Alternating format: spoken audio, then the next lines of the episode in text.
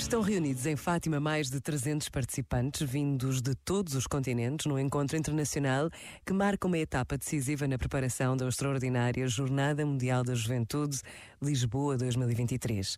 Um encontro dos jovens com o Papa Francisco, um encontro com todos e para todos. Por vezes, basta a pausa de um minuto para rezarmos por todos os voluntários que já trabalham na preparação desta grande aventura. Pensa nisto e boa noite.